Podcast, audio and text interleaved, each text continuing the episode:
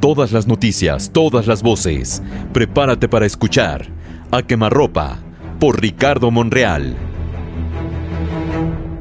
Ricardo Monreal es senador por Morena. La historia de Ricardo usted la conoce bastante. Él también quiere opinar sobre el tema de la inseguridad y lanza la advertencia. Ojo, él es de Morena. Lanza la advertencia de la atención a que están obligados los candidatos a todos los cargos de elección popular de promover, claro, el voto, pero atacando problemas de fondo como es el tema de la inseguridad. Ricardo, un saludo muy cordial. ¿Qué tal, Pepe? Un saludo a todo tu auditorio, a tus colaboradores y a todos los que están pendientes de tu programa. Estamos por cerrar, Pepe, un ciclo de tres gobiernos sexenales. 18 años con tres partidos diferentes. Felipe Calderón del PAN, Peña Nieto del PRI y Andrés Manuel de Morena, sin que el flagelo de la violencia y la inseguridad haya sido dominado significativamente.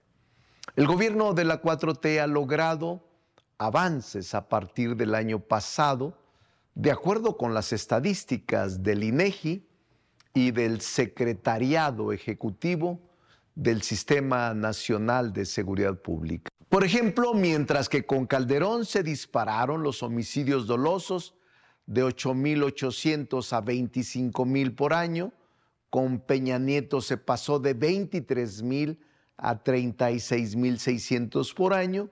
Con Andrés Manuel han bajado en cinco años de 36.600 a 30.100 por año. El secuestro se redujo 70% y el robo de vehículos en 30%, aunque la extorsión se disparó. Sin embargo, la tasa de homicidios sigue siendo alta sobre todo en el contexto internacional.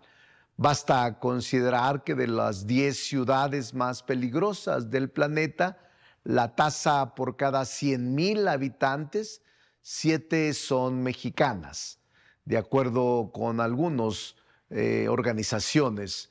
Eh, también estas siete eh, ciudades peligrosas son gobernadas por igual por los tres grandes partidos del país. El asunto es relevante porque a medida que avance el proceso electoral, el tema de la violencia y la inseguridad será puesto sobre la mesa de la discusión pública.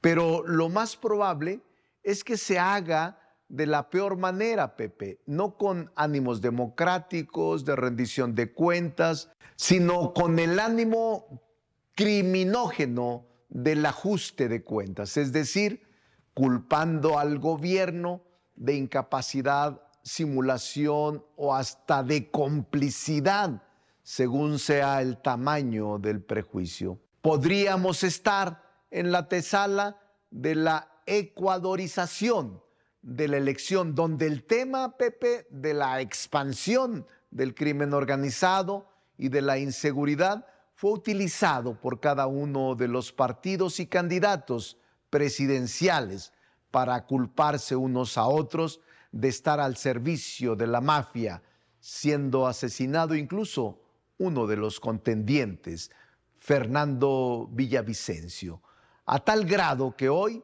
el país vive una insurgencia sin precedente de las mafias criminales contra el gobierno constitucional. Política de Estado, no grilla electoral. Es lo que la ciudadanía reclama contra el flagelo de la violencia y la inseguridad del país, Pepe.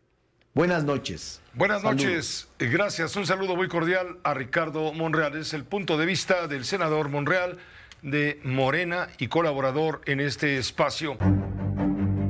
Todas las noticias, todas las voces. Esto fue A Quemarropa por Ricardo Monreal. Suscríbete y compártelo.